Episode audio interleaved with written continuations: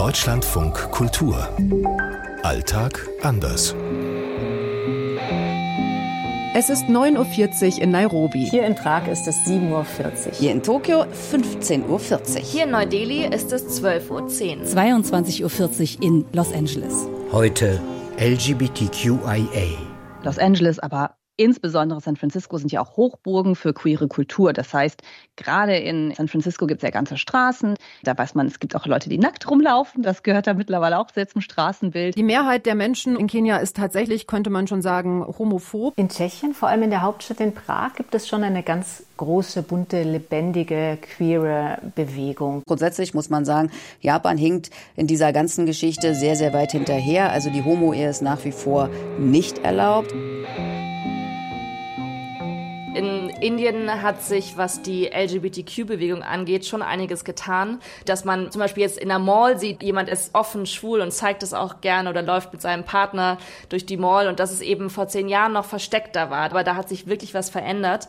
Auch dank einiger Urteile. Und das hilft natürlich oft solchen Communities, wenn auch nochmal von gerichtlicher Seite gesagt wird, hier, ihr dürft euch offen und selbstbewusst zeigen, ihr habt ein Recht, ihr habt eine Würde. Hier in LA gibt's West Hollywood, das ist bekannt als eher der queere Stadtteil. Da gibt es die Drag-Shows, Drag-Brunches. Das sind so Safe Spaces. Also man weiß, man kann hier hingehen und man kann auch aussehen, wie man will. Man kann ähm, Händchen halten, mit wem man will. Aber wir sehen den Backlash sehr stark aus dem republikanischen Lager. Man merkt schon, es hat sich viel geändert und es gibt auch sehr viel mehr Angst weil es einfach Übergriffe gibt, weil es Ressentiments gibt. Die großen Kampfbegriffe neben Rassismus ist halt Transidentität. Es gibt die Pride Parades in Prag und man kann in Tschechien schon seit einigen Jahren auch eine eingetragene Partnerschaft eingehen.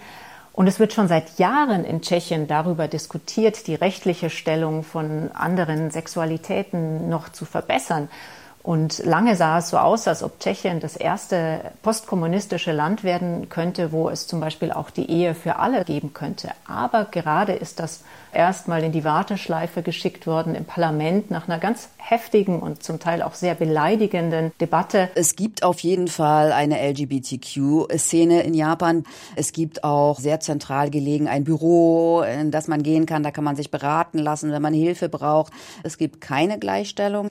Gerade erst wurde Gesetz verabschiedet, in dem heißt es aber lediglich, also man will jetzt für Verständnis werben, damit alle Menschen in Frieden leben können, was auch immer das heißen mag. Aber da kann von Gleichstellung keine Rede sein. In Kenia ist es im Moment ein ganz großes Thema, wie man mit LGBTQ-Leuten umgeht. Und da dreht sich die Stimmung im Moment auch wirklich ganz schön doll, nämlich, dass man es so ähnlich wie im Nachbarland Uganda machen will, wo vor kurzem wirklich eine der strengsten Gesetzgebungen der Welt gegen alle Menschen, die nicht heterosexuell sind, erlassen wurde. Der Präsident, der seit einiger Zeit jetzt hier regiert, ist halt auch ein früherer Prediger. Seine Frau hat schon einen Gebetstag gegen Homosexuelle abgehalten und es müssen sich schon queere Menschen im Alltag oft verstecken. Antje Dikans, Nairobi. Aus Tokio Katrin Erdmann. Charlotte Horn aus Neu-Delhi. Aus Los Angeles Katharina Wilhelm. Aus Prag Marianne Allweis. Es gibt viele aus der LGBTIQ-Bewegung, die sagen, ja, Tschechien ist so ein Land zwischen Westen und Osten. Wir sind nicht wie unsere Nachbarländer in der Slowakei, Ungarn oder Polen. Wir werden nicht ermordet wie in Russland. Aber wir werden angefeindet und wir haben eben doch nicht diese Rechte, die viele andere in westeuropäischen Ländern haben. Und das wünschen wir uns. Dafür kämpfen wir schon seit Jahren und einige dieser Aktivisten sind inzwischen wirklich enttäuscht.